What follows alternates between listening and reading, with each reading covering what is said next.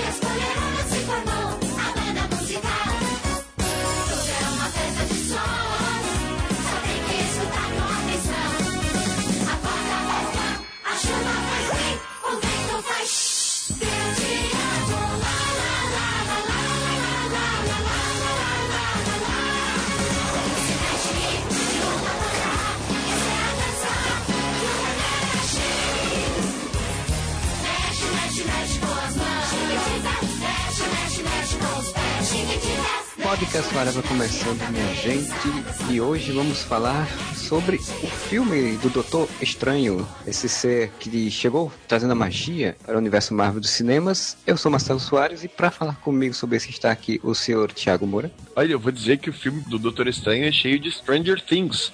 O senhor Luiz Modeste. Eu achei a direção de Stanley Kubrick maravilhosa. Peter Sellers estava maravilhoso nesse filme. Doctor Strange Love. O senhor Júlio Cruz. Ah, se um dia eu chegar, muito estranho. Essas horas de de chorar, né, cara? e o senhor Fernando Fonseca? Diferente do mundo, eu acho que o problema do mundo é que temos magos de menos. Temos magos de menos e gordos Não. demais, é isso? Ninguém veio aqui pra barganhar, meu amigo.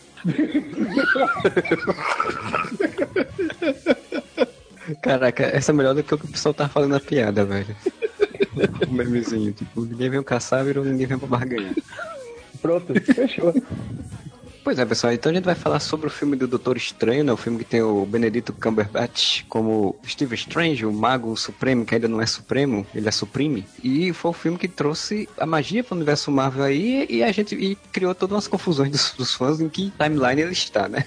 Então eu queria começar perguntando, né, aquela coisa básica de que se vocês, independente aí de falar de outras coisas, mas se vocês gostaram ou não do filme. Queria que o Moro começasse falando. Melhor filme da Marvel, não tô brincando. Segundo melhor filme da Marvel. Só perde pro Homem-Formiga, aquele que só lembra do filme que passou ontem, né? Cara, o filme é muito bom, assim, tipo, ele não é o melhor filme da Marvel, eu acho que ele, tipo, podia ser mais foda, mas ele é muito bom, cara, tipo, eu tô vendo muita gente, eu falo muito tipo, né, quando eu tenho que parar de falar isso. Com certeza, eu percebo bem. Você corta os tipos que eu falo? Exatamente. Pra quê, cara? Porque quando você, quando você está ouvindo um áudio, a duas horas de áudio, e a cada três palavras tem um tipo, tipo, tipo, Isso irrita demais o editor, cara. Irrita mais do que as pessoas que ouvem, cara. As Oh, poucas cara. vezes que eu editei, eu posso falar. Alguns vícios das pessoas, e eu sei que eu tenho os meus também, o Marcelo sabe melhor do que eu, claro. cara, é muito irritante. A pessoa. Tipo, você usando o cara no lugar do tipo, né? Os cacoetes das pessoas são muito irritantes quando tu tá editando. Então tá, tipo, eu não vou mais falar tipo, tipo. Tá, tá. Cara, ah, tem muita gente falando. Vai trocar por cara agora? Aí, aí, aí, agora, aí é plágio. Brother, meu irmão, meu irmão. Qual é?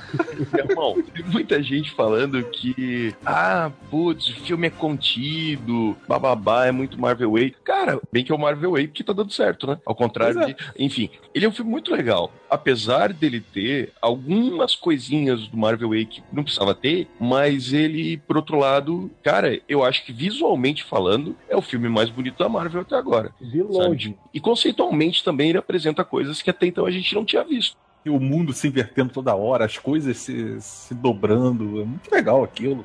Tudo que eu achei que o filme do Thor deveria ser. Ah, mas o, o filme do Thor não tem desdobramento de realidade, essas coisas. Ele peca muito por não ser uma coisa mais épica, sabe?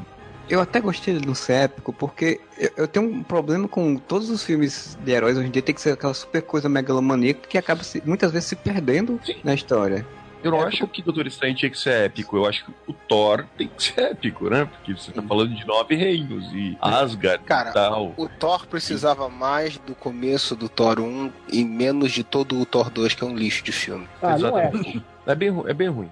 Vou falar pela última vez, só pra ficar bem gravado aí, o pessoal poder me cobrar se quiser. Quando você tem um filme que a melhor cena é uma piada com a participação do Chris Evans, alguma coisa tá muito errada nesse filme, cara. É inclusive a melhor cena disparada. É. Isso é o super trunfo dos argumentos. É. Mas, cara, Doutor Estranho, eu vou falar assim, é um fumaço. É muito bom, mas oi, é muito bom. O problema do Doutor Estranho, você pega o filme do Homem-Formiga, que foi citado aí pelo o melhor filme da. O segundo melhor filme da Marvel, que agora o melhor é o Doutor Estranho.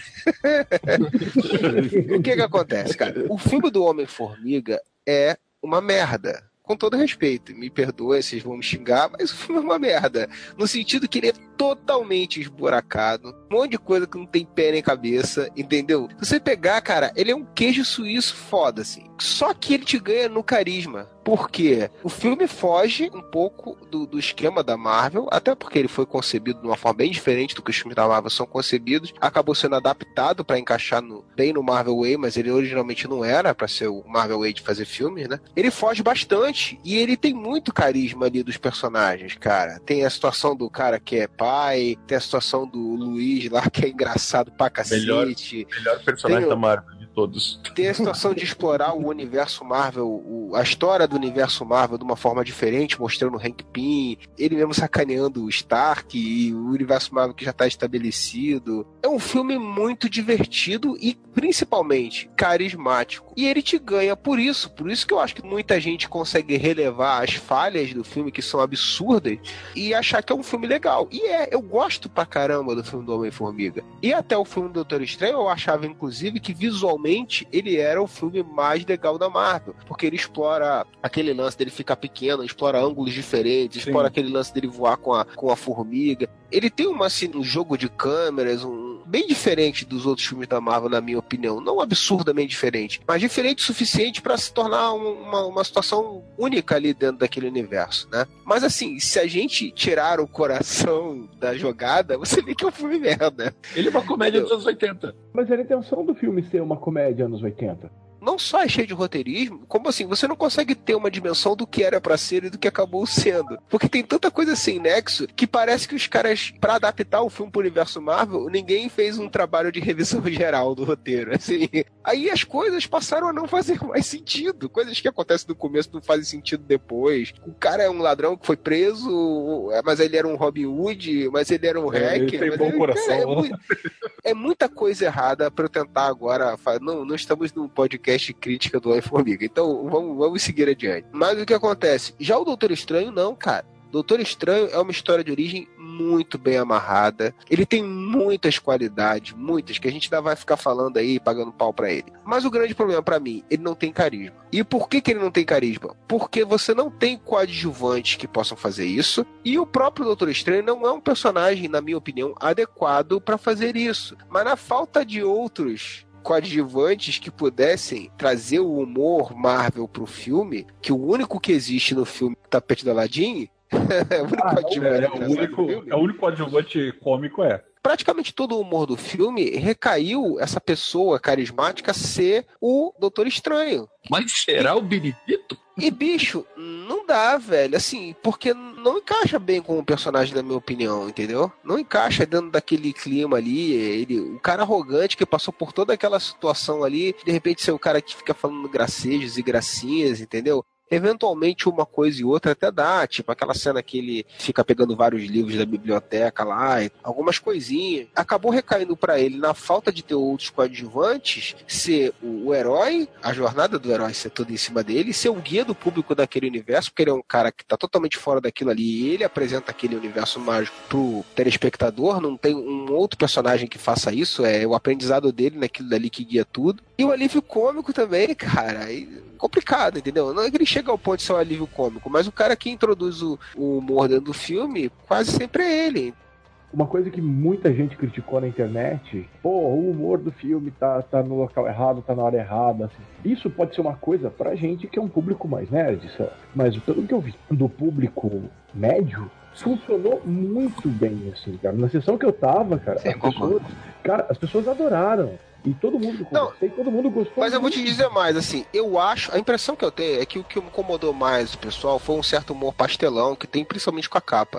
Não foi esse que me incomodou, por mais pastelão que seja. O que me incomodou é eu achar que estava deslocado pro personagem fazer aquela. puxar várias situações cômicas ali puxou que eu achei perfeita foi quando ele faz uma piada imbecil que não tem graça nenhuma, e aí o cara sacaneia ele, pô, mas ninguém achou. É, porque as pessoas achavam engraçado porque você era o chefe dela, né? Exatamente. porque ela foi legal, entendeu? Elas trabalhavam pra você? O lance que fez, assim, eu acho que as pessoas comprarem mais do que a gente essa história do, do, do Doutor Strange ser o cara, além do herói o alívio cômico, foi justamente um outro personagem da Marvel que é tão forte quanto nesse aspecto. Ai, gente, não vamos comparar é... com o Robert Downey Jr. de novo. Não, mas, é, cara, não sou, aí que tá. Eu tô falando como público médio do Doutor Estranho, isso também é um alívio cômico, porque é o que acontece também nos Homens de Ferro. Então, pro público já tá mais maleável isso, já tá mais familiarizado com esse tipo de coisa. Aí veio outro problema do filme, na minha opinião, tá? Eu só tô metendo pau no filme, né?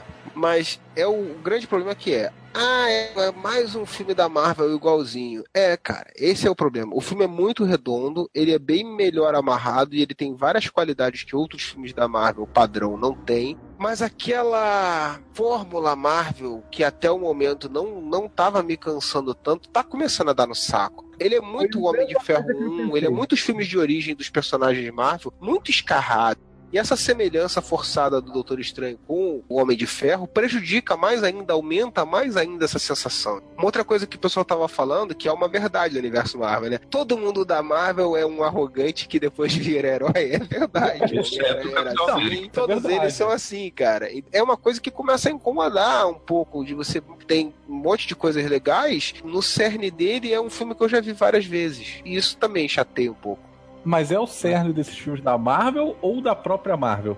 Cara, o Homem-Aranha só foi pegar, só foi virar um herói depois que ele foi babaca, deixou o cara passar de babaquice e o cara matou o tio dele. É da própria Marvel, isso essa questão da fórmula que eu tava comentando essa semana com um amigo meu, claro, é um problema da Marvel, mas eu acho que não seja um problema da Marvel, eu acho que na verdade é um problema dos filmes iniciais de Hollywood em si. Se for pegar outros filmes de ação, a jornadinha do herói básica da mesma forma acontece. Se for assistir As Caças Fantasmas, por exemplo, é a mesma coisinha, a mesma jornadinha do herói, a mesma coisinha de você mostrar os personagens do mesmo jeitinho. Então, quer dizer, é uma fórmula que nos, dos filmes de super-heróis se exalta, exalta, mais, porque a gente tem um filme de super-herói a cada três meses. Então, tipo, Sim. quando a Marvel faz mais um filme de origem, ela usa essa jornada porque é a jornada básica que ela já sabe vai funcionar, funcionou no quadrinho, e é por isso cansa. Agora, para mim, não me cansou tanto em Doutor Estranho quanto eu achei que poderia cansar. E a questão das piadas, por exemplo, para mim me cansou menos ser o, o Benedito que faz, me cansou mais, assim, eles parece que eles não tinham confiança na história que eles estavam fazendo, então eles exageravam na piada. Concordo com o Modesto, funciona de fato com o público médio, mas, por exemplo, a piada feita lá na, na biblioteca, quando ele vai perguntar o nome do Wong, o Wong diz que é um nome, ele fica repetindo o nome de um monte de gente. Na primeira vez que ele fala, todo mundo riu. Quinto nome, ninguém tava mais rindo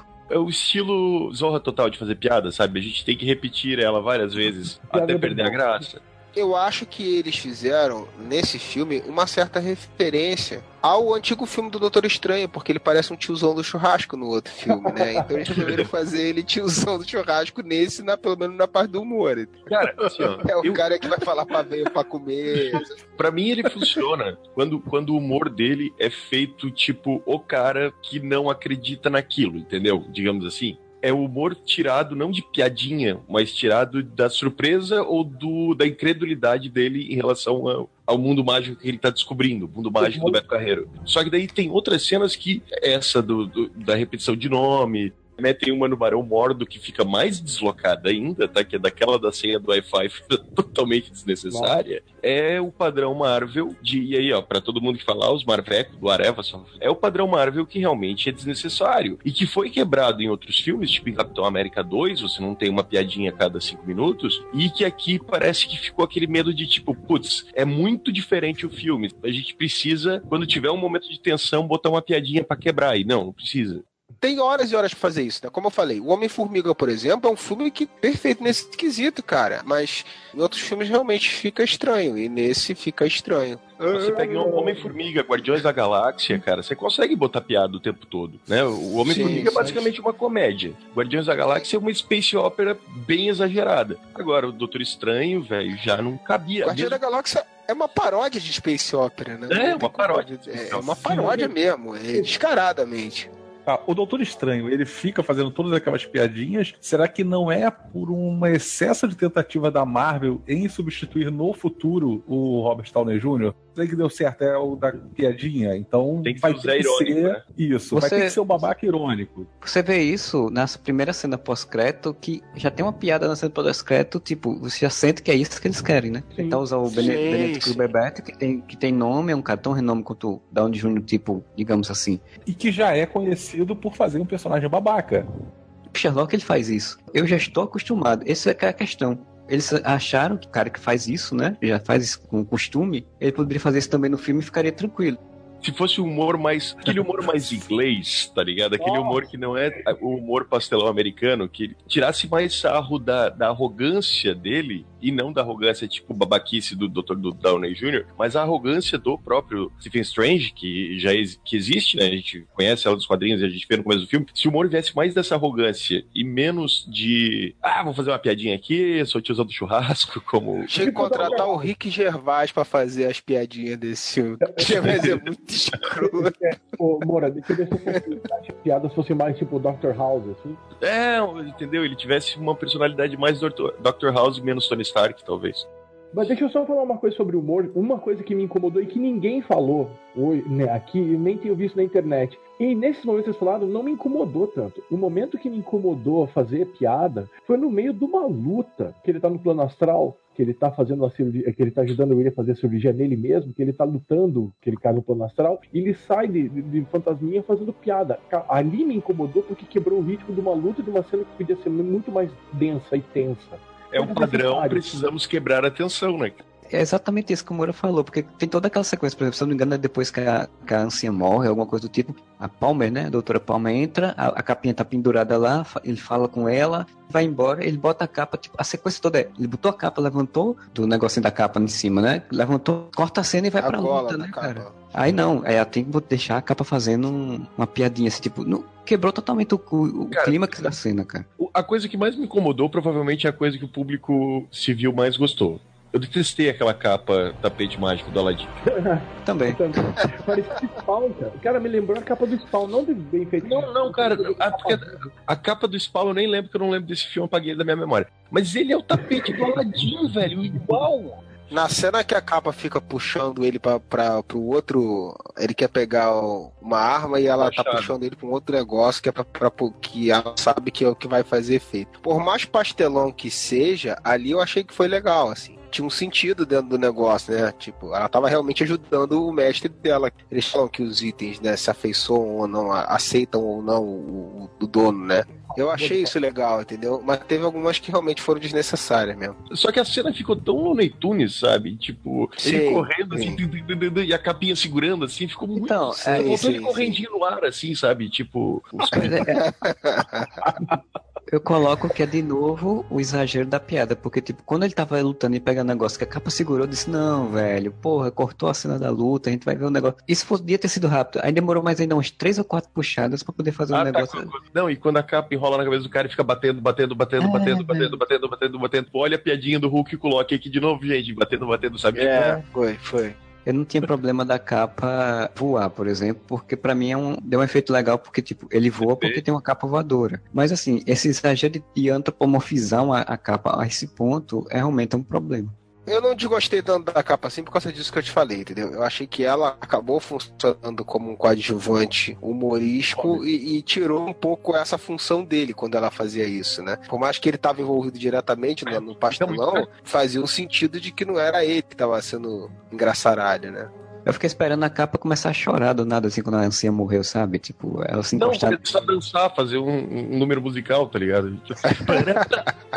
e dançando, assim que o Marcelo falou, cara. Para mim, uma das cenas mais emocionalmente fortes do filme é a morte de Dancian, apesar de ser aquele velho clichê da morte do mestre, né? É, a gente não precisa usar ela precisa de sempre, né? Mas nesse caso, a morte da Dancian, uma luta foda, e ela morre de um jeito meio que ok. Então, é porque na primeira cena ela dá um pau em 20 caras, e ela morre, portanto, contra quatro. Mas tudo bem a cena é muito foda, quando ela, ela atravessa o universo espelhado e vem pro mundo real e ela cai no chão, tipo, daquele jeito, uma morte bem. bem é, sem contar que, que fez um paralelo com a primeira cena né? do filme, né? Porque ela também, basicamente, tava num canto, mundo espelhado, correu pra, pra terra, Sim. só que na terra ela caiu de pé e, e saiu andando. E uma morte bem mundana, né? Tipo, aquela queda assim, seca no chão. E o, o, diálogo que ela tem com o Doutor Estranho, né? Que ela fala sobre o tempo, que todos têm o seu tempo, que ela via todo o futuro até aquele momento. E ela fala: e apesar de eu saber de tudo isso, tô eu aqui atrasando o tempo para poder olhar um pouco mais, né? Pro, pro mundo e tal. Pô, é bonita pra caralho a cena. E daí você tem forma astral dela desaparecendo, ele voltando pro corpo dele, e daí vem a porra da piadinha da capa limpando a cara dele, velho. Por quê, velho? Tava conversando, começando a conversar que não foi tão ruim, mas a gente tá vendo que realmente deu uma brochada no filme em algumas partes, né? É porque, tipo, caberia muito a, a parte. Ó, tipo, de novo, vou ter que parar com isso. Porque caberia muito bem o humor na parte do treinamento dele. Eu acho que Sim. caberia muito bem o humor na parte do treinamento, ele tá aprendendo o que, que são as artes místicas e tudo mais. Agora, usar o humor para quebrar um momento de mais denso do filme, eu acho um recurso narrativo meio. É, você tira até o público daquela imersão daquela sequência, né? Porque Exatamente. o público tem toda uma sequência pesada, ele se imergiu na história, o público agora tá com ele para ir lutar com o cara e acabar com o cara, aí você faz uma piada para quebrar. Isso, é, isso a é ideia triste. da morte da anciã é exatamente né, motivar, como a gente já falou, que acontece quase toda a jornada do herói, a morte da anciã motiva ele a assumir de vez aquele manto de mago protetor da Terra. E você tá vendo aquele momento, como você falou, você tá imerso naquele momento, aí uma piadinha com a capa Looney Tunes. Faltou aquela Faltou só tá... o, a bula, né? Não, e quando a capa tá puxando, só faltou aquele barulhinho.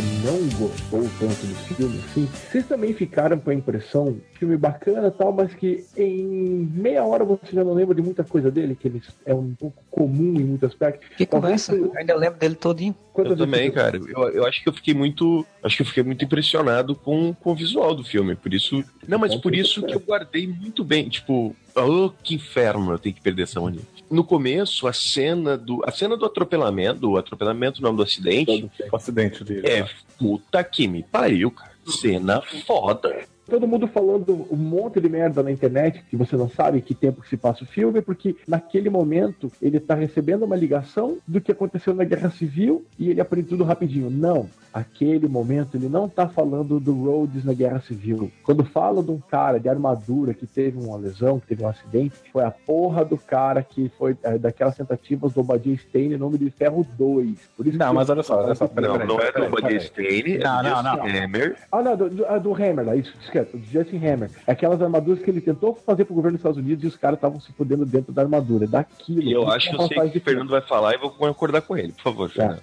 Modeste, desculpa, mas assim, se você coloca lá no filme e bota aquilo ali, cara, 99% das pessoas vão fazer a ligação com a porra do filme de Guerra Civil. Então não coloca aquilo. Não coloca. Não me interessa depois dizer, ah, não, mas aquilo pode ser. não sei- Cara, a minha ligação não pensei em outra coisa além do Rhodes. Mais traumático de guerra civil é o, o, o Rhodes fraturar a coluna com a, com a armadura. É o plot que tá em aberto dentro do universo Marvel, é esse, relevante, cara. O essa porra. daquele soldado aleatório que eu nem lembrava que existia. É, eu Mas acho. pra dar ideia de passagem de tempo, gente. Podiam ter usado qualquer outra coisa. Eles Eu acho podiam que- ter usado bilionário, sofreu um ataque e tá com os estilhaços no coração.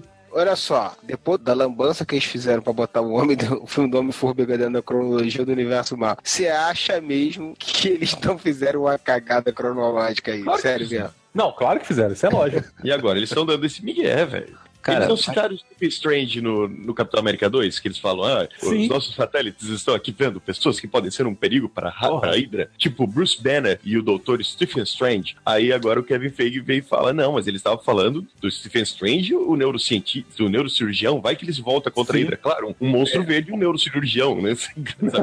Um neurocirurgião pode representar um grande perigo para a Hydra. Isso aí. Porra, já Porra. pensou? Cara, mas Se o assim- cirurgião cai nas mãos erradas, fudeu. Ele vai fazer operações.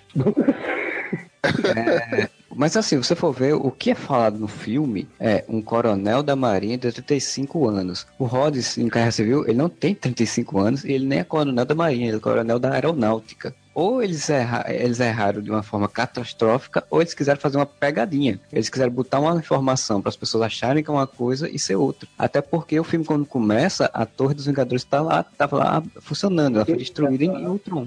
Ah, é verdade, não pode ser em, em Homem de Ferro 2, então. Por isso que. Não, Homem de Ferro 2 pode, porque. eu- Ele é antes de Ah, Guerra É, antes dos Vingadores. E a Torre dos Vingadores. Ah, então os caras fizeram merda, meu. Tomara. é isso. Eu estou nesse momento com os braços levantados no meu quarto dizendo I won. É, Cara, é, é sério. Esses embates Moro e Modesto estão se tornando parte Pô, é- integrante. é sério não pode que- ser é vendido sério que- É, é sério que é vendido sempre, é sempre vendido junto e o Moura sempre ganha. Mais um Cara, capítulo da saga Everybody Hates Modesty. É isso aí. Ah, coitadinho. Opa, é mais. Não queira ganhar essa, é mais, é mais uma, é um episódio da saga Moura is always right. Nossa. Porra, aí, aí o Moura agora foi totalmente Doutor Estranho. O que eu tinha lido, na verdade, é assim, que eles estavam tentando datar um soldado invernal e alguma coisa. Mas assim, o que importa é que teve esses lapsos de tempo. E teve gente que não conseguia entender que tinha esses lapsos de tempo, né? Tipo, não conseguia entender que o filme começava numa época, depois ia pra outra. Mas eu sou, eu fui um desses. Porque quando teve essa citação ao soldado na armadura, velho, não tem como você não pensar no Rhodes e em Guerra Civil. E a primeira coisa que eu pensei foi, porra, então vai ser um troço muito rápido, né? Ele vai sofrer um acidente, sei lá, os monges tibetanos vão catar ele do hospital e treinar ele em seis meses. A forma que eles foram mostrando o treinamento do, do, do Stephen Strange até ele a merda começar a agarrar ele ter que virar o assumir né, o, o manto de Doutor Estranho, realmente, se você tirasse aquela, aquela frase, eu ia entender que passaram-se os dois anos. Colocando é isso, que você tem sido uns do- uns dois anos de, de tempo. Não, Então eu e acho ainda que aquela, aquela frase tá mal colocada no filme, não precisava. É, porque precisa. pensa bem, você pensou isso e você não é o civil. Imagina o cara, o civil que tá ali. Cara, o civil que tá ali, ele tem certeza absoluta que é o. Eu, meus amigos civis, a hora que eles falaram que apareceu ali, não, uma armadura experimental, eles, é o coisa lá, o amigo do Homem de Ferro. Eu, é, provável. Pois é. Essa dificuldade, às vezes, que acontece também em filme da Marvel, mas aí eu acho que em quase todo filme de herói que eles têm essa dificuldade, de dar essa, essa noção de quanto tempo passou de uma coisa entre, entre uma coisa e outra. Tipo, o Thor, o Thor cai na Terra e você tem que aprender a ser, a ser menos arrogante. 24 horas Ser depois, ele já não é mais, né? 24 horas depois ele já está apaixonado e não é mais arrogante. É a impressão que eu tive de passagem de tempo. Ou no próprio Capitão América, que, tipo, a ideia é, que é mostrar que passaram-se muitos anos do Capitão América na guerra, mas aí você faz uma, um cortezinho ali de três missões e pronto, passaram-se vários anos. Ah, no Capitão América, pelo menos, acho que passaram só alguns meses e olha lá. É, mas é essa dificuldade de passagem de tempo que eu senti muito forte em Thor, um pouco menos em Capitão América e alguma coisa aqui no Doutor Estranho, pura e simplesmente por causa daquela frase mal colocada no começo do filme. Que o Kevin Feige deve ter visto o corte final quando tava no cinema e ele, puta que pariu, esquecendo de tirar isso. O que, que eu vou dizer?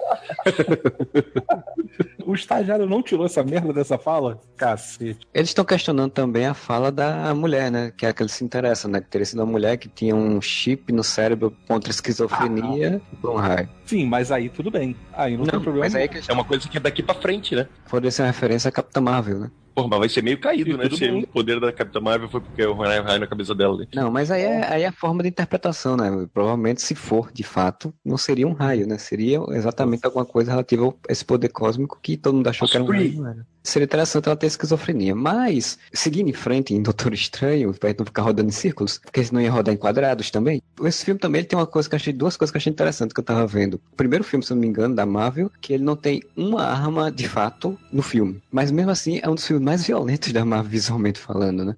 É tipo é. Harry Potter. O tipo agora foi bem utilizado, tá? É tipo Harry Potter. Em Harry Potter eu nunca entendi porque o Voldemort não pega um revólver e dá um tiro na cabeça do Harry Potter. Se ele quer matar tanto. É a mesma coisa que é magia, velho. Tem que ser varinha mágica, capa voadora e, e raiozinho. Eles fazem umas espadas. Louca, né? Ah, a anciã luta com leque o poder deles sabe como é que é, né? Eles pegam um bombril, tacam fogo e ficam girando. Fica meio maneiro. Eu achei muito legal de, da arma do Caicelius ser feita de ar, né? Tipo, você tem uma espada, mas você tem uma espada de ar. Eles trabalham com o conceito de que você pode pegar a magia exatamente do natural, de qualquer local. Você não precisa é, estar com um artefato necessariamente para isso. Manipular a natureza, né? Exato. O que eu achei legal é que, ao contrário da maioria das coisas que trabalha com magia, com exceção de um Harry Potter, por exemplo, se tem uma coisa que há de se elogiar de Harry Potter, é que eles criaram um universo contido em si mesmo que tem regras. Aqui em Doutor Estranho eles também criaram isso, né? Tipo, oh, eles também criaram isso. Existe magia, mas ela tem regras, tipo a forma que ela funciona. Você pode invocar armas, mas você tem uma forma de fazer isso. Você pode abrir portais, mas você tem que estar usando aquele anel que abre os portais. Você pode fazer determinada coisa, mas você precisa de determinada coisa coisa para fazer, não é a maioria das coisas que trabalha com magia que é simplesmente, ah, não, é magia, é. não precisamos explicar, né, já diria. Sim, e dependendo do que da magia que você vai fazer, você precisa de algum artefato, porque você não seria capaz de suportar a carga daquela magia. O Doutor Estranho não fala simplesmente, agora eu vou voar. Ele tem que ter a capa de voo. O Mordo, que não tem simplesmente, ah, tem o poder de super saltos mágicos. Não, ele tem que ter as botas. Tudo tem uma explicação e é legal que tudo se transforma com a magia. É, isso foi uma das coisas que eu achei mais legal do filme, assim, é porque eu sou meio apaixonado por esses conceitos de fato de magia, né? Tipo, você utilizar de uma forma orgânica, dentro da narrativa, dentro da história, a magia. Foi muito bem sacado porque eles conseguiram criar um, um visual para esses poderes. Tipo, ele encanta e ao mesmo tempo não fica estranho quando você vê, né? Fica estranho, Doutor Estranho. Ah, falando em magia, falando em dimensões, porque uma das coisas mais legais é que Doutor Estranho abriu as portas do Marvel Universe para o conceito de multiverso, de dimensões e tudo mais. O que que foi a cena do primeira viagem psicodélica de ácido do Doutor Estranho para o multiverso, minha gente? Aquilo foi muito uso de drogas, assim, ele tava voando e de repente ele tava ia para outro mundo, outro mundo, outro mundo, muito maneiro aquilo. É ricocheteado naqueles prismas multicoloridos, troço meio caleidoscópio, foda pra caralho. Ô Júlio, é, me diz uma coisa, Steve Dicto tá vivo ainda? Cara, Steve Dicto deve ter achado aquilo coisa sensacional, velho. Ah, ele não foi ver, ele deve ter tido labirintite se ele fosse ver. Porque aquilo foi totalmente Steve Dicto, né, cara? E o que, que, é a cena? Ele olhando pra mão e daí da mão sai mãozinhas e das mãozinhas vão saindo outras mãozinhas que as mãozinhas vão pegando. Caralho, muita bad Opa. trip aquilo. O, o Steve Ditko tá vivo, mas o que acontece? Ele é totalmente recuso, né, cara? Eu não sei nem se ele vai ver o filme, né, cara? Tá perdido numa bad trip. Não, é. não. Ele é totalmente recluso, ele não dá entrevista, ele não gosta de tirar foto, ele é um cara totalmente avesso a qualquer contato umas regras morais dele muito, muito rígidas, assim, né? Netflix, então, quando passar na Globo. Pra você ter uma ideia, pra você ter uma ideia, o, o, o Rorschach foi um personagem baseado no Questão, né? Onde o Alan Moore extrapolou, vamos dizer assim, a, a mentalidade do Dítico no Rorschach. Então, por aí você tira uma ideia. ele vai ver o filme, cara, se ele, o que, que ele vai achar, não faço ideia, assim. Mas, assim, visualmente ele foi muito bem representado nesse filme, né, cara? Porque, assim, toda aquela lisergia que tinha no, nos cenários, no universo do Doutor Estranho que ele colocou, né, cara? Que é o personagem praticamente dele, né? Qualquer personagem do Stan Lee é praticamente tudo desenhista, mas... que é esse? Polêmica. Esse em específico dizem que o próprio Stan Lee disse que o conceito, a ideia do personagem veio do Dítico também, então, tipo, eu não sei o que, que o Stan Lee fazia, né? Mas, assim, visualmente ficou fantástico, né, cara? Toda aquela viagem dele. E quando ele vai pro, pra dimensão do Dormammu, cara, o visual, assim, não vou nem falar do, das outras situações que a gente ainda vai falar, mas o visual todo é, é muito impressionante, né, cara? É muito, muito legal, assim. É, é, um filme que, assim, visualmente ele, ele usou muito mais que qualquer filme da Marvel, né? Nesse quesito é disparado, assim, não tem comparação com nenhum outro filme da Marvel. Pena que eu acho que ele usou pouca coisa além do visual, assim, mas tem algumas outras coisas legais ainda no filme que, que são diferentes do padrão Marvel. No geral, assim, o visual é, é algo que é, é difícil você encontrar alguém que vai divergir disso, né, cara? Ele arrebentou nesse quesito aí que eu acho que mais me chamou a atenção não foi nem o, o, a questão da, de, dos, das cidades dobrarem e tal. Eu acho, achei legal eles usarem esse conceito não só da cidade dobrar, mas também do, do caminhar no meio das coisas, né? Tipo, eles vão estão andando de repente vão pro lado, assim, continuam andando, usam isso para dar golpes, né? Tem aquela interação física com o ambiente que é legal pra caralho. Não, tem pessoas logo no início, naquela primeira luta da, da anciã, que são esmagadas por prédios, né? Sim. O fato deles usarem o cenário, o moldar a realidade, você usar o cenário como arma, isso foi muito legal, né, cara? Filmes que tem as cenas de ação mais criativas que eu vi nos últimos tempos, cara as cenas de luta, as cenas de ação, o, o, cenário se dobrando sobre si mesmo, e não é só. Todo mundo ficou olhando aquele negócio, ah, olha, igualzinho da origem, não sei o quê. A origem, não. quando a cidade se dobra, é só aquilo. Ali não, eles interagem com a cidade, cara. A, a cena cidade... de luta, que eles vão caindo e caindo e, e atravessam. Cara, aquela cena que aparece de longe, assim, o Doutor Estranho e o Mordo caindo, assim, de uma beirada da cidade lá pra baixo. É muito foda, cara. É, e sem contar que não é só a cidade dobrar, né? Tipo, mas a cidade dobra, mas os prédios também vão se modificando, vão se saindo coisa, entrando coisa. Uma grande engrenagem, né? Que vão se modificando, né? Essa coisa da cidade também, eu, vi, eu tava vendo alguém comentando. Esse filme ele tem muito, e eu não vi críticas falarem sobre isso. Ele tem muito de um filme também que foi meio que revolucionário visualmente, que foi o Matrix, né? Tipo, Sim. a lógica dele de utilizar o cenário como a forma de arma. E até a própria, própria estrutura, digamos assim. A primeira cena de Matrix é uma mulher enfrentando um monte de, de gente e detonando eles, né? Tipo assim como a anciã faz na primeira cena. Doutor Estranho. Me lembrou muito Matrix à medida que eu fui assistindo o filme nesse sentido, brincar com a realidade e tal. Eu achei muito legal. Acho que o cara deve ter voltado lá e visto Matrix algumas vezes e pescado algumas coisas. Descobrir outra realidade e tal. Mas assim, é a jornada do herói do Campbell. Não tem como fugir, assim. É ipsis a jornada do herói. Ele que o Matrix também segue até onde pode. Mas uma coisa que eu queria falar, que eu acho importante a gente falar que nada disso teria credibilidade, a gente não teria curtido tanto, se a personagem principal ali para mim, que passa essa credibilidade, que é a Tilda Swinton, fosse tão boa. A anciã que ela fez, eu gostei bastante. O que passa credibilidade, o que passa uma coisa, você acha possível aquilo rolar, é pela forma como a anciã leva essa parte no filme, assim, como as coisas são apresentadas. Eu gostei muito da personagem. Diferença se é mulher, se é homem, se é. Foda-se. Eu vi gente criticando porque, ah, meu Deus, ela não era um oriental e tal, e só, fiz, só botaram é, daquilo ali porque queriam a Tilda Swinton explicaram rapidamente que ela era celta para poder que queriam ela. Mas, cara, ela é uma atriz foda. Ela passa toda a credibilidade de ser uma pessoa oriental com pensamento e reflexão orientais, né, cara? Então, tipo, não vejo problema. Eu adorei tanto ela como na parte, né, de interação, quanto na parte realmente de, de desenvolvimento da coisa. Eu achei muito bom. É, e não me incomodou nem um pouco esse, essa questão que apontaram do tipo, ah, não, mas não contaram a questão do ser celta. Cara, foda-se. Isso não era relevante. A única relevância dessa história dela ser celta, só pra dizer, pô, ela é velha pra cacete. É isso. Cara, o tal do whitewashing, né, que o pessoal tá reclamando muito, eu entendo a reclamação, tá? Não concordo, mas entendo. Talvez se não fosse a Tilda Swinton, eu, eu realmente acharia palha não usarem uma pessoa oriental, mas, pô, pegaram uma atriz foda pra caralho, sabe? Pô, Não, releva, eu- né? E o que eu vi reclamar também não era só dela, mas tipo, ah, das pessoas que estavam lá no, no, no centro de treinamento deles lá, não tinham muitos orientais. Mas, cara, é, é dito no filme, é uma das primeiras coisas que é dito no filme, que até o Caecilius, Caecilius fala para o Doutor Estranho, as pessoas vão até ela, todos os lugares do mundo, porque se sentem quebrados e querem se É, sentem. ele querem... fala que ele era uma pessoa normal, é o Caecilius, apesar que ninguém se chama Caecilius, ele era uma pessoa normal que foi pedir ajuda pra ancião. Ele queria mudar o nome dele. Se chamava Manel. O nome dele não era Caecilius, só virou Caecilius depois que aconteceu tre- treta no olho dele lá, por causa do, do irmão. É, caiu. Caiu os cílios. Caio Cílios. Mas, cara, tem aquela cena que ele, ele chama Mr. Doctor, Mr. Doctor. Não faz sentido, porque se, se ele não é um cara, tipo, que veio de outra dimensão ou que viveu a vida inteira no Tibete, né? Ele sabe o que, que significa Doctor, mas tudo bem. O que eu quero dizer é que vem gente de todo mundo, como você mesmo disse, né, Modeste? Ou o Fernando, foi o Fernando que falou. Marcelo. Ou o Marcelo. Como vocês falaram. Vem gente do mundo inteiro, então... Caraca, não quis dar o bra... não quis dar o crédito pro. Marcelo. A opção em dar o crédito para o Marcelo foi acreditar a Vocês. todos. Sacanagem. Cara, não sacaneie o editor, Moura.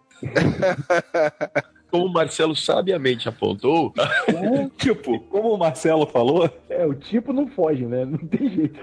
tô tentando, gente, é difícil. Eu concordo em parte com a reclamação, sim. Porque, assim, é, é estranho. Porra, é falar estranho. Sempre você acha que vai estar falando uma piada do filme, mas não foi.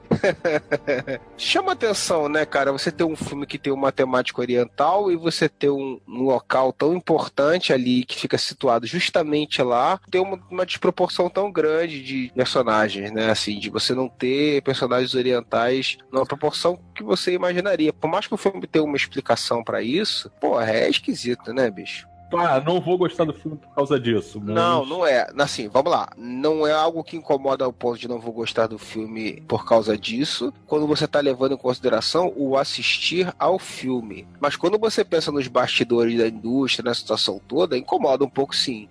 Escrota, né? Os caras, né, podiam ter revisto isso daí, né, cara? Os caras estão filmando uma história mística, uma história que tá se passando lá e, e pode botar mais nem coadjuvante, nem figurantes em maior quantidade né, a parte- etnia. É foda, né? bicho? Podia ser pior. Podia ter um outro discípulo lá. Esse discípulo seu fosse o Luiz Melo e iam dizer que ele era japonês.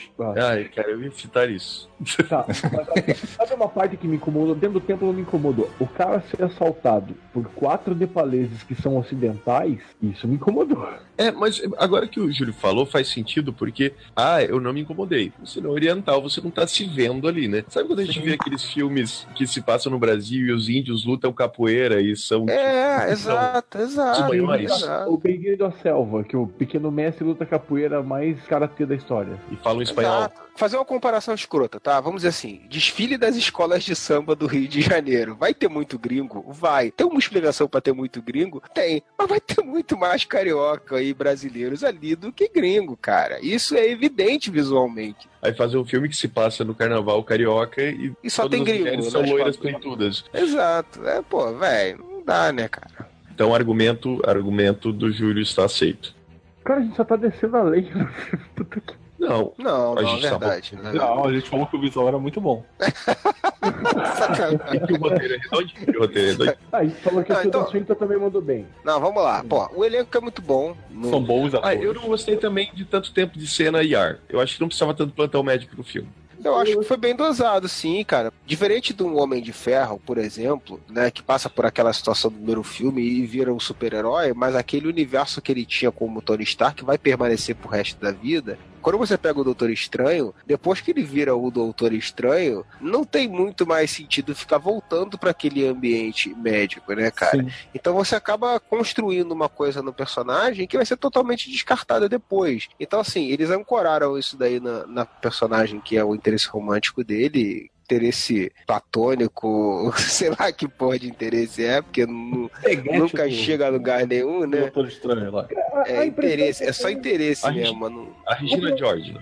Então, a, o começo do filme, a impressão que eu tenho é que o Dr. O, o Dr. Stephen Strange ele só se apaixona por ele mesmo. Só. Sim, a sim. mulher ali é só um adendo, alguma coisa ali que tá No, no começo do, Assim. no, começo, no começo do filme, pra mim, eu entendi que ele, um cara arrogante, rico e tal, ele trata as mulheres como troféu, conquista, né? E só que ela é uma que, apesar de gostar dele e ter um relacionamento próximo com ele, ela não cede a ele. Eles têm esse relacionamento, mas ela não cede a conquista a ele. E, E tempo- não, ele fala uma hora, nós não somos amigos É. mal e mal fomos amantes. Pois é, eu. Já rolou. O que eu fiquei, exato, o que eu fiquei na- comigo foi que, cara, rolou alguma coisa e assim, até pelo jeito dele, até por ele ser babaca, isso daí não foi pra frente. Mas assim, rola um carinho, ela gosta dele e tal, acha ele competente e tal, ela confia nele, né? Tanto que ela queria. A pergunta que não quer calar. Então ainda Ah. rola um changeman ali. Rola, rola. Ah, acho que rolou, rolou a Power Bazooka ali. Rola uma Power Bazooka. né? Agora é hora de botar aquele, aquele efeito sonoro que pediram pra voltar, o Pleut, Pleut, Pleut, Pleut, Pleut, sei lá Pode até ter rolado um, um- um sexo, não sei o que e tal, mas eu acho que o que não rolou foi o que aconteceu com outras mulheres, por exemplo, que tipo, ele ficava com as mulheres, as mulheres ficavam apaixonadas por ele e corriam atrás dele. Aparentemente não. Tipo, ele não tem essa relação gigante com ela, mas ele se balançou, né, por ela. Eles estão construindo um- uma história aí num relacionamento que não, não tá ainda determinado pra onde vai aquela, aquela relação deles ali, a quando ele sofre o acidente. E isso muda tudo. É uma página não virada ainda na, na, na vida anterior dele, né?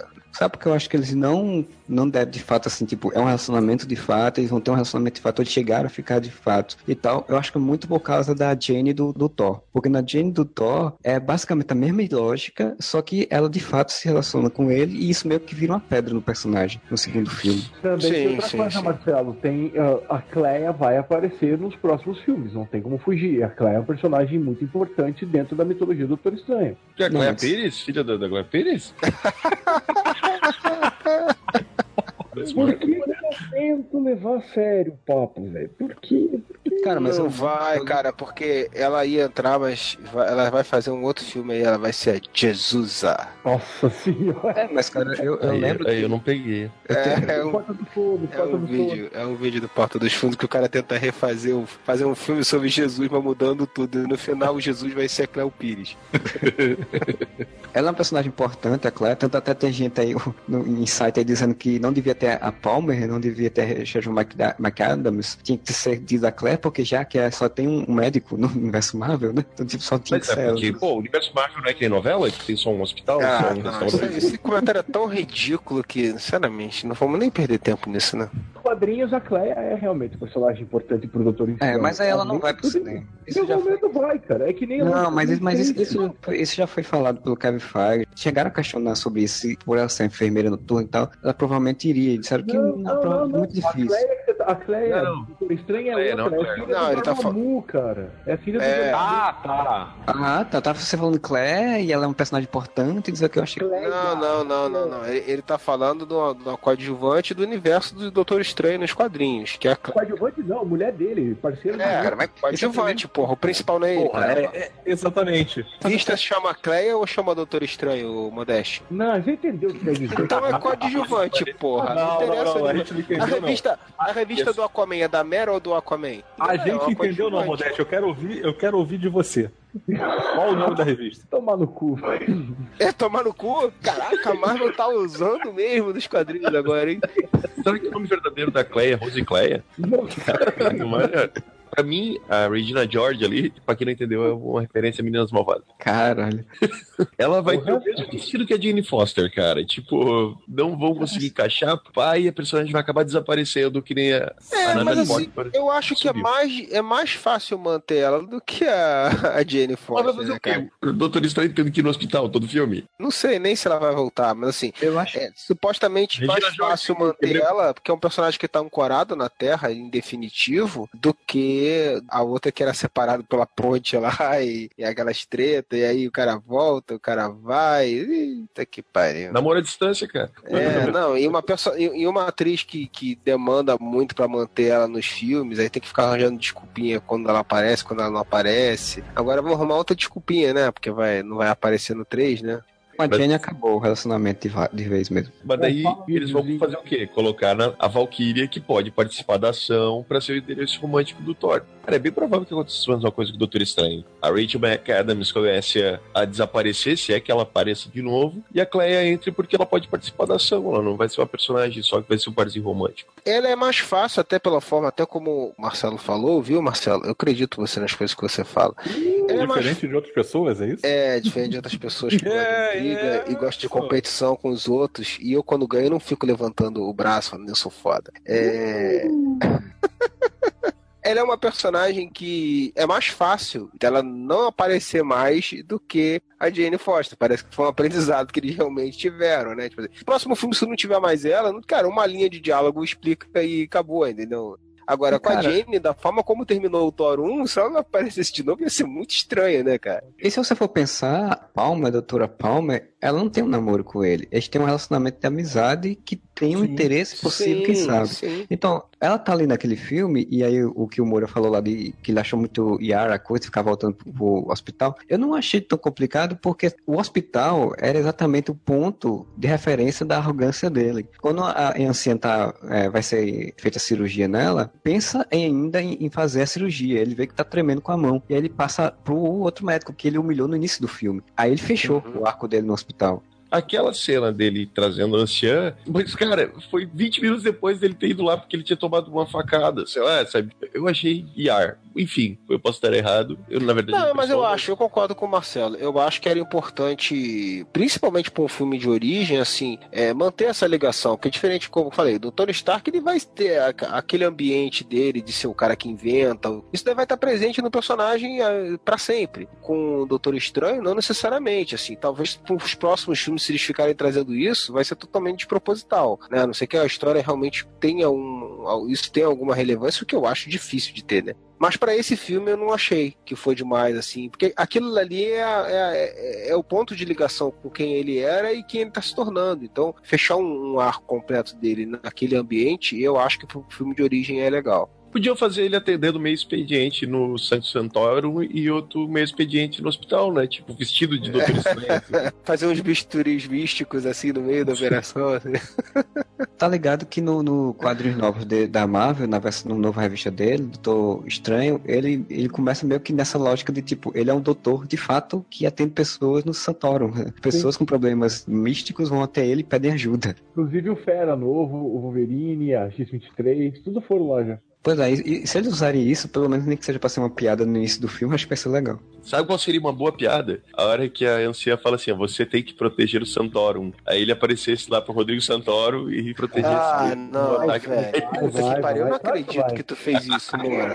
Vai, vai, claro que vai. Caralho, vai. essa foi pior. Daqui a pouco você vai dizer que o Mordo falou, eu não mordo também. Não, só do Santoro. Eu tô pensando nessa piada desde que começou. Velho. Pior que a do Caecilius, assim, caralho.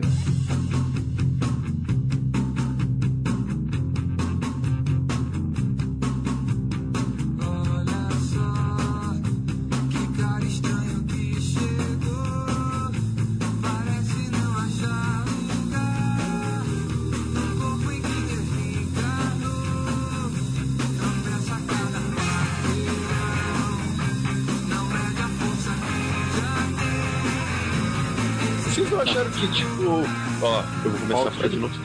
Vocês não acharam que foi muito fácil quando o Caecilius invadia os outros Santorums, assim, matava os outros caras? Uma facilidade meio estranha, porque. Os protetores eram cara que era merda, né? Bem merda, né, velho? Eu também achei todo mundo já tava bem mais avançado do que ele, ele tava lá de arruela. Aí tudo bem, ele vira o senhor fodão porque ele nasceu para a magia, porque ele tem. É, mas, porra, os outros continuam serem tão merdas assim e não conseguirem é, fazer nada. É, é, estranho, né? Pô, mas os outros serem muito merdas, eu achei estranho. Tipo aquele cara que teoricamente vai virar o, o irmão voodoo no futuro, né? Ou deveria que é o de Nova York, se não me engano. 30 segundos o cara tá morto no filme.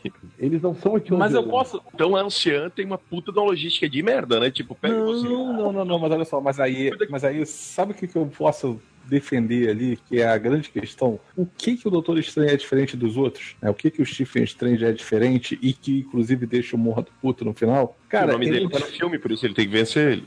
Pois é. Mas não, não é só isso, não. Agora, sem sacanagem. Ele quebra regras. Assim, o grande lance da magia é a trapaça. Você vê, a anciã ela era foda e você pega lá no meio do filme e você descobre que ela trapaceou ter mais tempo. Ele era a mesma coisa. Cara, imagina assim, tipo, você tinha todos os caras, mas assim, eles seguiam o mesmo padrão do Mordor lá que obedecia todas as regras e fazia tudo o que mandavam fazer. E o estranho chega lá e faz tudo do jeito que ele quer. Tipo, ah, pegou, leu o livro, ah, não podia ler, tava lendo, tava fazendo a magia que ele não tinha capacidade teoricamente, mas pô, ele tava lá quebrando regras.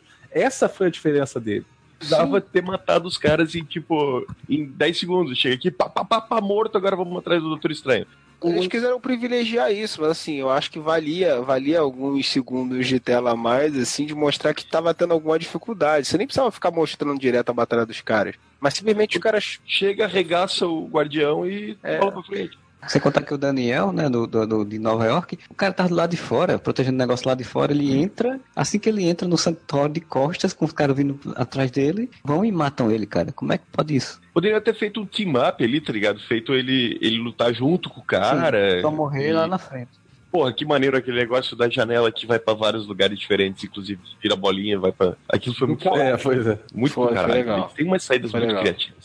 Mas, enfim, quando você vai pra cena final do filme, que ainda bem não tem um raio apontando pro céu e um portal se abrindo, cara, Hong Kong já tá arregaçada, sabe? E, e, teoricamente, vocês lembram a quantidade de gente que tinha pra proteger o Santoro? Tinha muita gente naquela cena do Doutor Estranho chegar. O Caecilius e os minions deles arregaçam todo mundo muito fácil. E daí só se resolve quando o Doutor Estranho chega. Podia ter um pouco mais, né, de... Tudo bem que ele não resolve na porrada, nesse caso, né? Ele ia ser arregaçado também, ele tem uma, uma ideia, mas... É, ele resolve com a inteligência, né, que é o diferencial dos outros, né? De Os todos outros os outros filmes de super-herói ever, né? É, Não, não, não, ele pensa fora da caixa e tem o melhor, a, a melhor conclusão de combate com o vilão, né? Sim, de todos os filmes de até agora. Todos, de todos. Não, não tem. Primeiro que o vilão não é o espelho dele, né? É, Já- que o já. Caecilio seria, né? Se fosse realmente só Exatamente. Então não é o espelho. E a solução que ele dá é uma solução criativa fora da caixa. Assim, ele pensa, opa, pega uma frase no ar e usa aquela frase e te convence e vai lá pra sua barganha. Cara, sem contar que a sequência toda de ele resolver voltar o tempo e ele vai lutando com os caras enquanto o tempo tá voltando, cara, é muito fantástico aquilo. Não. Olha o quanto esse filme tem cenas criativas de ação, cara. Que a gente já falou da dimensão espelhada, as duas cenas são sensacionais, quando tá só a anciã e depois quando tá o Mordo e o estranho lutando contra o Caecílio e os seus amigos. E, cara, toda a cena deles lutando na ordem certa, mas o mundo ao redor estar voltando. Isso é muito foda. E, de novo, o cenário fazendo parte. Tem uma hora que a- uma das Minion lá entra num fluxo ali do tempo e ela é sugada pra dentro de um aquário que se refaz, cara. Tem aquele na parede também, que vai. É, o Caecilius, o Caecilius fica preso na parede. Preso na parede. Nesse ponto o filme arrebentou e, cara, a cena final da luta dele, né? não, é, não é luta, né? A resolução A do barganha. problema dele, a barganha, é foda, porque assim, além de ser uma situação do cara resolver de uma forma inteligente e diferente a situação, completamente incrível, é uma ameaça de uma proporção muito absurda. E eles conseguem construir uma explicação totalmente crível para ele conseguir. E o Cassius fala que o tempo é o nosso inimigo. E você, ah, é, então, pô, eu tenho esse poder. Isso vai ser a fraqueza dele, né? A, a lógica dele de construir a vitória dele não é simplesmente, ah, bolei um- uma pegadinha do malandro aqui pra fazer aqui. Eles criam realmente um- uma linha de raciocínio que levou a ele a pensar. Quando ele utilizou a primeira vez o, o, o olho de Agamotto e que mexeu lá com o tempo, os caras falaram, você não sabe o que você tá fazendo, você pode ficar preso no looping eterno. E isso que é legal do roteiro, porque ele, não- ele jogou isso no momento do filme, lá pela metade, você já esqueceu aquilo ali quando chega no final do filme. Sim, aí sim, ele e o mais legal é que isso dá a sensação de sacrifício real que ele poderia estar passando ali. Porque ele poderia realmente ficar preso num looping eterno ali com o Dormammu ali e não conseguir sair daquilo dali. É, e começa do- aquela sequência de cortes meio feitiço do tempo, que ele pode ter passado muito tempo fazendo aquilo. Sim, sim, sim. Não é só aquele sacrifício, ah, morreu, mas voltou. Ele então não se sacrificou de verdade. Cara, ele tá mexendo com uma parada muito, muito arriscada ali, cara. Que ele poderia simplesmente não conseguir desfazer, independente do cara aceitar ou não a barganha, ele nunca conseguir sair daquilo dali e ele morrer para toda a eternidade enquanto aquela situação tá congelada. Aí vem a, a, grande jogada mais legal ainda. Que por mais que ele fizesse aquilo dali tudo, ainda tava assim, porra, mas caralho, mas é, é, é um poder muito foda pra tu imaginar que aquele carinha aprendeu. Ah, é um feitiço que o cara aprendeu. No final eles botam que a, o olho tá com a pedra do tempo. Aí tu fala assim, caralho, puta que pariu. Mas agora acabou, bicho. Quebrou qualquer argumento, mataram a pau mesmo. Sem contar que tem um negócio que eu achei muito legal também nas conversas dele, que quando ele chega e diz que, ah, eu tô aqui no núcleo do tempo, explica a Dormammu, Dormammu faz, mas você também tá preso, você não vai conseguir sair. Ele, não, tudo bem. Aí fecha um diálogo que ele teve com a anciã quando a anciã tava morrendo. Fala todo o negócio, ele meio que diz, mas você vai me deixar com essa abacaxi na mão? Faz, olha, nem tudo tem a ver com você. Você só olha para você, você não olha para o mundo. E aí, nesse momento, fecha o arco dele. Tipo, eu olhei para o mundo, eu me sacrifiquei. Ele aprendeu a lição, né? E o que vocês acharam de mudar o olho de Agamotto? Ai, meu Deus. Eu não tava conseguindo falar o nome dela. Agamotto. A pedra de Agamotto ser o, uma joia do, do tempo. Ah, acho perfeito, cara. Dentro do conceito do universo Marvel que eles estão montando, eu acho perfeito. Na dublagem, o Wong, quando tá explicando, ele chega a falar que é uma joia do infinito. Mas ele fala joia do infinito, no final. Fala. Nos quadrinhos, o olho de Agamotto, ele é o quê? Porque no filme eles falam que era um, um primeiro, o primeiro mago, né? Que construiu os Santórios. Ah, mas eu acho que é uma, uma entidade, é. Ele invoca um monte de, de entidade quando tá fazendo as magias, né, cara? Inclusive, eu não, eu não, lembro quem falou isso, mas uma coisa que eu achei legal, alguém falou isso por aí, que não botaram a parte verbal, né?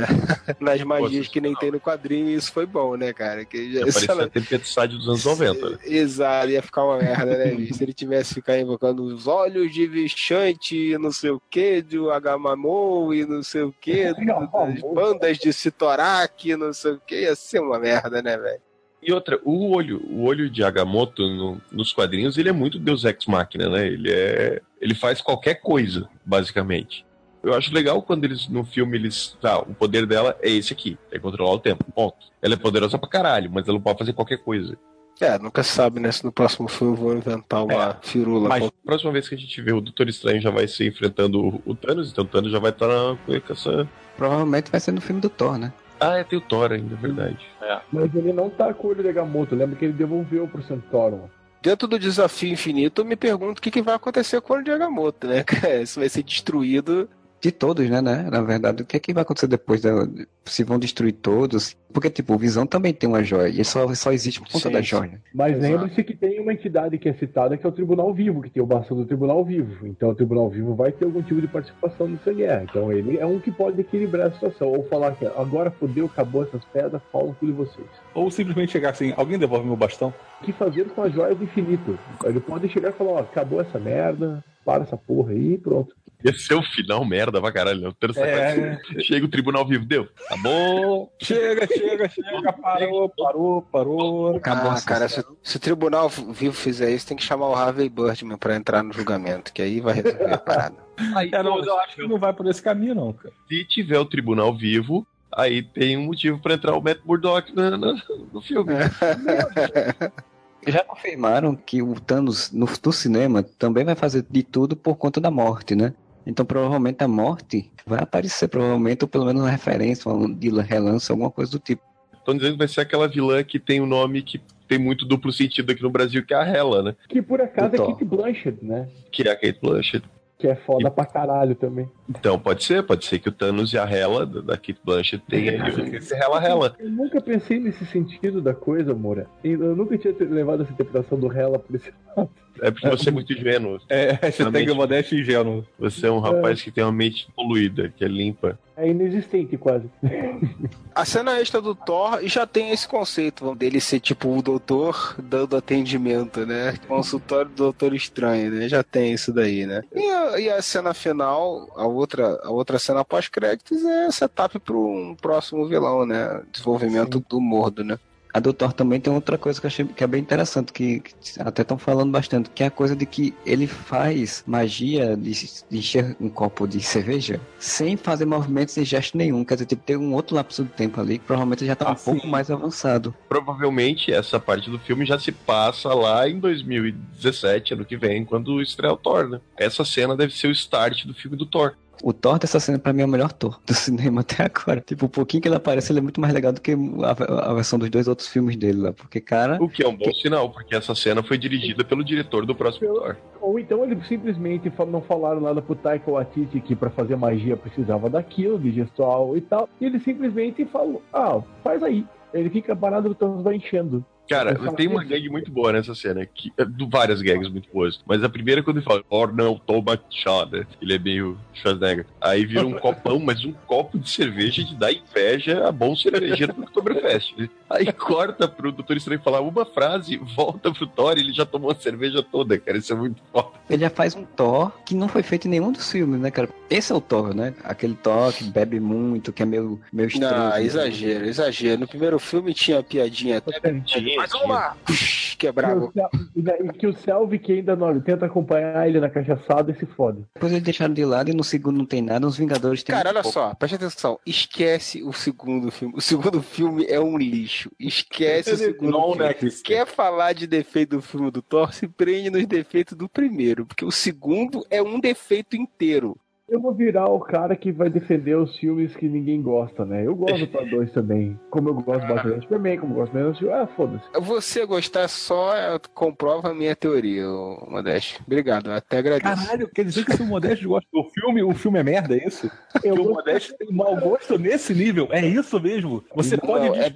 totalmente o gosto do Modeste porque ele não tem noção. Não, você tá, tá exagerando, você, você tá exagerando. A questão é que o Modeste tem várias, tem várias opiniões desse tipo assim, que fogem totalmente do bom senso. Como, por exemplo, dizem. O Modeste não tem bom senso nenhum. É isso? Defender BVS, por exemplo, como ele defende. Ó, eu não defendo filmes de tubarão, por exemplo. É. Alguém mais escutou aquele podcast sobre o cinema e que o Fernando contou todos os filmes que ele foi ver no cinema? É, é Não, mas o Fernando tem uma vantagem, ele reconhece que são todos uma merda. Ele simplesmente tem a, a falta de bom senso e noção de ridículo de continuar assistindo os filmes mesmo sabendo que eles são um lixo. O Modeste pega filmes que são um lixo e continua defendendo eles. Ele diz que é bom. Saber que são, que são bons. É, aí é foda, né? Aí é difícil. Aí é muito difícil. Enfim, o Thor que vale é o Thor do, da cena extra do Doutor Estranho, então, né? melhor Thor de todos. Meu Deus, que esse negócio de melhor de todos me. Ah, bom, vamos nessa.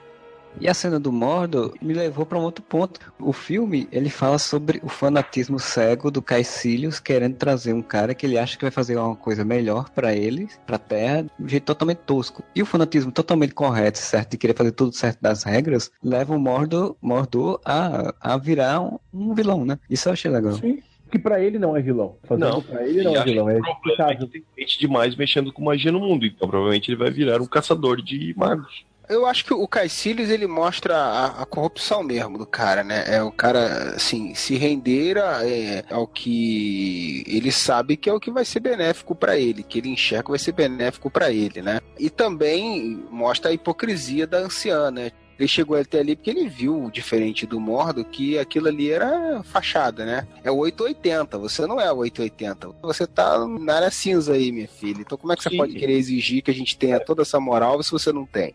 Ele descobriu Isso. o lance da imortalidade que o Dormammu poderia oferecer exatamente porque a anciã se utilizava disso, né? E o Mordo não, o Mordo é o contrário, ele seguia aquilo dali, né? Então eu vejo o Mordo mais como um cara que, bicho, pirou na batatinha mesmo, cara.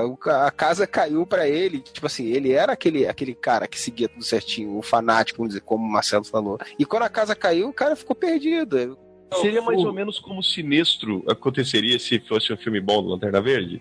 Eu não sei, talvez, porque assim, eu, o Sinestro eu, eu, eu, enxergo um cara que já tem uma agenda própria, né? Eu, nunca enxerguei o Sinestro como o cara que, como eu tô falando do Mordo agora, que a casa caiu para ele e aí o cara criou uma é, nova uma mentalidade. Sentiu o, o Sinestro é, sempre enxergou os Guardiões como, como esses caras não são isso aí tudo, sua, sua, sua própria mentalidade. Sim. Chega um ponto Sim. que o poder também corrompe ele. Ele entende que ele consegue alcançar os meios dele da forma mais eficiente, se, na opinião dele, se ele for pro outro lado. Tá mais pro Caiciris do que, do que pro, pro Mordo. É, o Mordo é mais uma decepção mesmo, né? Com que ele é, acreditava, é, realidade que ele Ele, ele tá fazendo tudo, ele é aquele cara, ele tá fazendo tudo lá, tudo certinho, mas os caras que estão se dando bem são estão roubando. E ele tá lá só se fudendo.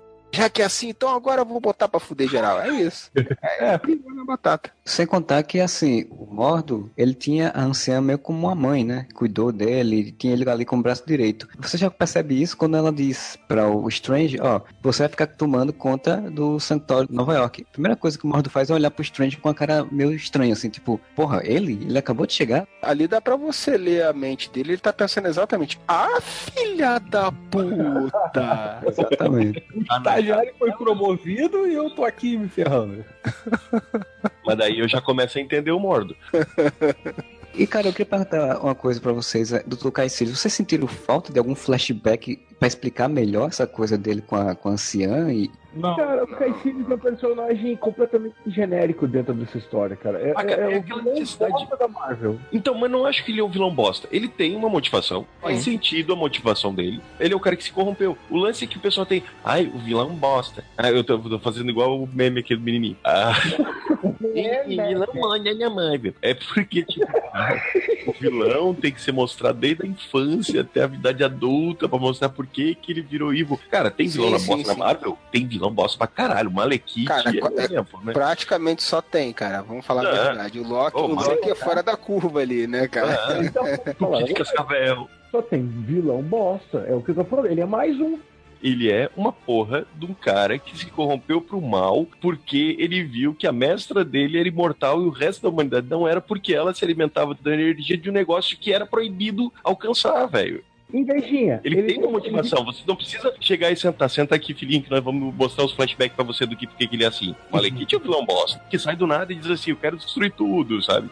Doutor Estranho é um filme de origem. O pessoal compara tanto com Tony Stark, mas o filme do Tony Stark, o vilão só se revela vilão. Do nada, né? O Badass tem que falar, ah, vocês descobriram meu plano, então vou destruir a cidade com meu robô gigante. O Caecílio não, ele tá lá desde o início, você entende essa trajetória dele, entende por que ele é vilão, entende o que ele quer. Isso eu achei legal no personagem. Eu gostei muito desse vilão, apesar dele não ser essa coisa megalomaníaca que, né, essa coisa super, que acho que é o que o pessoal tava querendo, mas eu gostei muito dele. Eu achei legal. e, e sem contar que, assim, tipo, inicialmente, qual era a missão do Caecilius? Você acha que ele quer lá, sei lá, matar todo mundo, não sei porquê. E depois você vê que, na verdade, a função dele era simplesmente minar defesas da Terra pro Dormammu chegar, só isso. Porque, teoricamente, ele achava que quando o Dormammu chegasse, o tempo aqui Exatamente, não, sim. Seria imortal. Ex exatamente, mas assim, tipo, ele tem uma função, sabe? Ele não tá ali, tipo, quer destruir todo mundo sem motivo algum.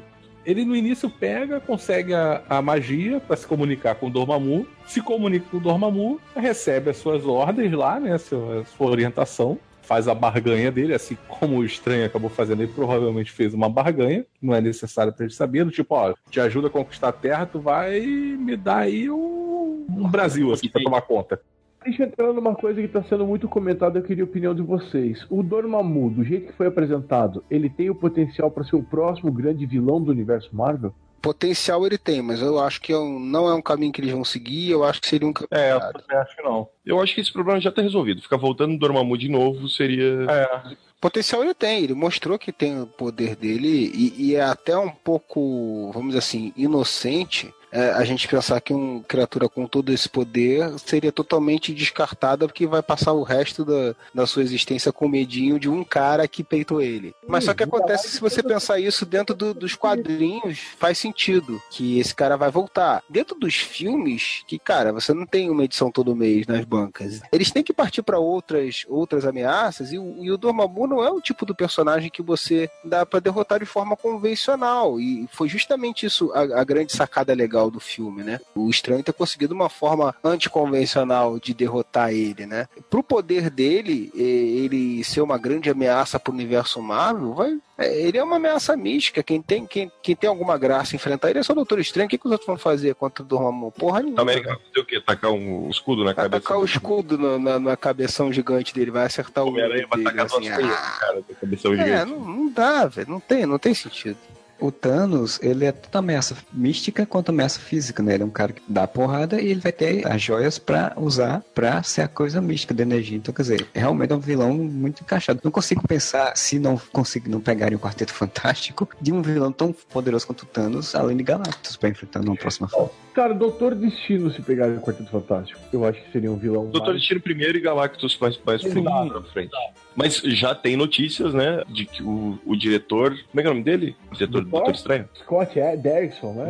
É, o Scott Derrickson, ele já. Porque assim, todo mundo já tava imaginando o Mordo pra vilão do segundo filme, né? E já foi. O Derrickson falou que ele quer o pesadelo, né? O, como vilão. Ah, mas o Mordo vai estar junto aí na parada, com certeza. Então, até eu tava lendo uma notícia no Nerds e uma teoria que eles tiveram é e se o próximo filme do Doutor Estranho se passasse basicamente em outra dimensão, tipo na dimensão dos pesadelos, alguma coisa assim, e quando o Doutor Estranho voltasse, ele descobrisse que o Mordo já tocou o terror aqui, ele fosse um vilão para um terceiro filme. Pode ser você ficar também só batendo de novo, ah, Dormammu de novo, Dormammu de novo, velho, você abriu as portas de um negócio chamado multiverso, cara. Se tem um personagem que tem possibilidade de narrativa agora, é o Doutor Estranho. Sem contar que a Marvel, ela, ela tenta não repetir, né? Vilões, né? Sem, ah, não, o, do, o, Doutor Estranho, ele tem um leque de possibilidades que nenhum outro personagem vai ter. Se você pegar os outros personagens da Marvel todos, você tem vilões que mal ou bem outro herói da Marvel poderia enfrentar. O Doutor Estranho vai ter vilões que só ele poderia enfrentar, né? Porque ele, ele, ele, leva para um caminho totalmente diferente. Não tem muito sentido ficar repetindo o vilão no caso dele. E a representação visual do Dormammu foi foda demais, né, cara? Foda Caralho, bicho. Melhor que aquela abóbora, né, na Falei, cabeça. bicho, cacetada, cara. Os caras traduziram com uma perfeição, acima da perfeição, né, cara? Dela, o rosto né? do Dormammu é do próprio Benedito, né? É, uhum. não sabia, não. Você tem um vilão espelho completo, né? Porque a cara do, do, do outro e um é a cara do outro. E a voz não é, a voz é de um dublador britânico, mas uhum. a, a, captação de movimentos foi do Benedito. Não, perfeito, perfeito. Muito melhor do que se fizesse um gigante. Cara, um gigante com a cabeça pegando fogo ia ficar um pouco ridículo. Resolveram um problema que o Quarteto Fantástico lá, o original lá dos anos 2000, não conseguiu resolver, que é que transformaram o Galactus numa nuvem. Disso, é. eles pegaram a ideia do etéreo, do entidade, e colocaram sim, uma sim, cabeçorra sim. gigante espacial, é, é, o Galactus é, mais, é um problema mais difícil de resolver, vamos falar a verdade, né? Não querendo defender o filme do quarteto, mas o Galactus é um problema mais difícil de resolver que o do Mamute. Também, por ser uma entidade, dá pra você dar uma abordagem dessa, né? O do quarteto eles se inspiraram no Galactus do Ultimate, que é exatamente uma nuvem. É o é, Baractus. É o Baractus. É um como se fosse gafanhotos, né? Espaço é. cósmico, né? Ele só tem. Como se fosse um monte de navezinhas, assim. É, né? insetoides. É, exatamente. Só uma consideração do que o Marcelo estava falando quando ele comparou o filme do Homem de Ferro com, com esse filme do Doutor Estranho. Cara, a Marvel aprendeu muito, né? Ou pelo menos, não sei se aprendeu muito, né? Porque Thor 2 não tem tanto tempo assim. Não, eu odeio esse filme, cara. Esse filme é muito ruim. pra caralho. É horrível esse filme, é um lixo. Mas aprendeu muito com isso. Cara. É, é o que eu tava falando, assim. Doutor Estranho é um filme muito redondo, cara. Muito redondo. O filme é muito bem feito, a jornada é muito bem construída, ele é muito redondo, os vilões ficaram legais. O que me incomodou nele é assim, essa sensação exagerada de familiaridade com os outros filmes. Né? Mesmo ele tendo esse visual deslumbrante, essa sensação exagerada, assim, de que eu tô vendo a mesma história que eu já vi. Muito melhor contada, mas é a mesma história que eu já vi. E por mais que isso se repita não, em Hollywood, como o Marcelo falou, a sensação de que os filmes da Marvel são iguais é potencializada por essa similaridade, assim, e por essa aparente ideia de transformar o Doutor Estranho no novo Tony Stark. Por isso que o Zack Snyder faz diferente, pra ser diferente. Consigo é, mas aí não precisa, precisa fazer uma merda, né? Tá igual na escolinha, né? É isso, mas fala diferente. Aí o cara fala tudo errado, né? É outro meme que também nasceu morto, né? Copia, mas não faz tudo igual. É, o novo meme que tá aí também. então a gente chegou ao fim do nosso podcast. Se você gostou do Doutor Estranho, vá lá no nosso site areva.com, deixe seu comentário, diga o que é que você gostou, o que é que você não gostou. É, manda mensagem pra gente no contato areva.com. A gente tá lá no Facebook, a gente tá lá no Twitter. E se você não gostou do Doutor Estranho, que é um filme de magia muito bom, muito, muito interessante mesmo, vai ver o novo filme do Harry Potter no próximo mês. Então, tipo, você quiser lá ver o Animais ah. Fantásticos onde habitam e ver magia, verdade? Ah, né? velho. Olha só, pode falar o que quiser de chupa DC, o Cacete A4, mas esse filme foi um chupa Harry Potter gigantesco, né, cara? O que é muito melhor, né, cara? Ele foi, nenhum Harry Potter foi antes, né? Mas espero que vocês tenham curtido. Um bom final de semana pra vocês e whatever. O Harry não importa, mas.